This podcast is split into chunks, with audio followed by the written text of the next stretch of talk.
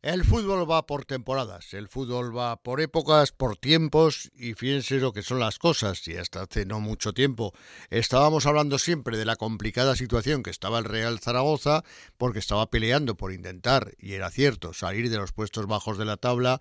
Ahora y después de dos partidos ganados, incluso alguno se atreve a hablar de los play-offs de ascenso a Primera División. Queda mucha temporada por delante, pero también quedan muchos equipos de por delante del Real Zaragoza. Ojalá hoy se gane al Almería, al segundo de la tabla clasificatoria, aunque va a ser complicado, pero ojalá lo haga el Real Zaragoza y sume por primera vez en toda la temporada tres victorias consecutivas y que le hacen respirar y de qué manera.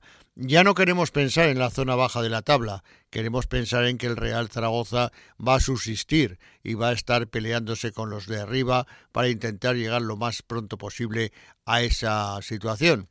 Ojalá que el Real Zaragoza gane la Almería con un buen partido para que la afición se alegre y de qué manera de la situación que está viviendo el Real Zaragoza.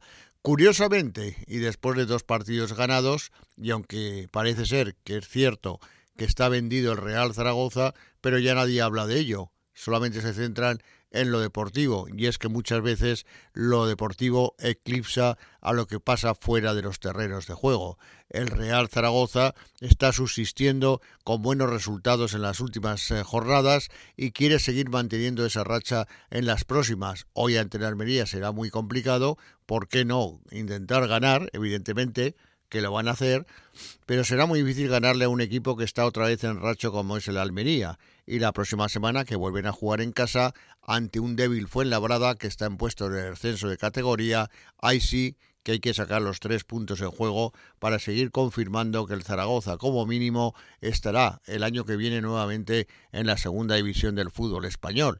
Tampoco hay que confiarse, porque la temporada, la liga y la igualdad que existe en segunda división hacen que lo que hoy es blanco mañana sea negro y lo que es negro mañana sea blanco. Por lo tanto, hay que seguir rugiendo el león del Real Zaragoza que lleva en el escudo y seguir peleándolo como, como lo hizo el otro día Iván Azón para conseguir un gran gol en el Molinón y llevar la alegría de los tres puntos en juego y que parece que habíamos ganado la Champions League Desgraciadamente no fue así, ya que después del partido no dieron ninguna copa, como decía el gran Andrés Ramírez, pero es cierto que el Real Zaragoza respira y de qué manera gracias a estos dos resultados cosechados en las últimas semanas. Los tiempos han cambiado, la suerte ha mejorado y también que también es un factor importante en el mundo del deporte y también por supuesto en el fútbol y las cosas marchan muchísimo mejor, viento en popa. Ahora solo falta ratificarlo, certificarlo con otra victoria, como digo, en el día de hoy y a poder ser también la semana que viene, pero tiempo habrá para hablar de lo de la semana que viene. De momento, hoy a ganar a la Almería. Mientras la Sociedad Deportiva Huesca, después del varapalo del pasado fin de semana en Ibiza, donde caía derrotado contra pronóstico por dos goles a uno, el equipo está tambaleándose pero también es cierto que en el Alcoraz, que es donde más puntos se han perdido también al comienzo de temporada, es donde tiene que empezar a hacerse muy fuerte. Y mañana tiene que hacerlo ante la Unión Deportiva Las Palmas a las 4 de la tarde. Todo el mundo dice que una plantilla es importantísima en un equipo. ¿Y de qué manera? Ya que el otro día se echaron en falta a los dos hombres de arriba, a Scriche y a Seoane. Seoane, este último, está atravesando un momento de forma extraordinario.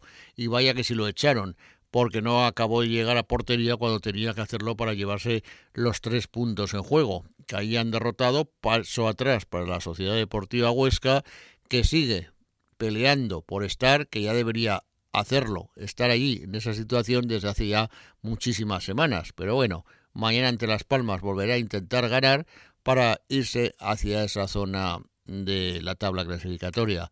Y el domingo vuelve el baloncesto, vuelve la Liga ACB, después de varias semanas paradas por los motivos de las ventanas FIBA de la selección española y la disputa de la Copa del Rey que acabó ganando el Fútbol Club Barcelona, vuelve la ACB para Casa de Zaragoza.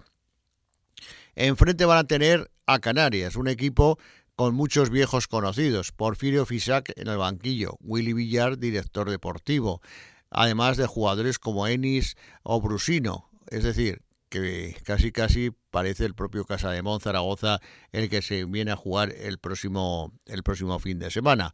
Ojalá que se consigan resultados importantes, porque también en baloncesto, después de la temporada tan irregular que se está llevando, hacen falta victorias para confirmar lo que todo el mundo quiere, y es que el equipo de Casa de Mon también esté lo más alto que pueda ser. Y eso no se consigue de otra manera que no sea ganando. Se ha cambiado el director deportivo de Casa de Zaragoza, no al entrenador, y tampoco se ha hecho ya más cambios de jugadores. Pues lo cierto es que cuando llegó el parón parece ser que era lo más necesario para el equipo, no el cambio del director deportivo. Pero bueno, son cosas del deporte y que hay que aceptarlas como vienen. Como siempre he dicho, es una sociedad anónima y pueden hacer lo que les dé la gana. Igual que los aficionados pueden ir o no ir.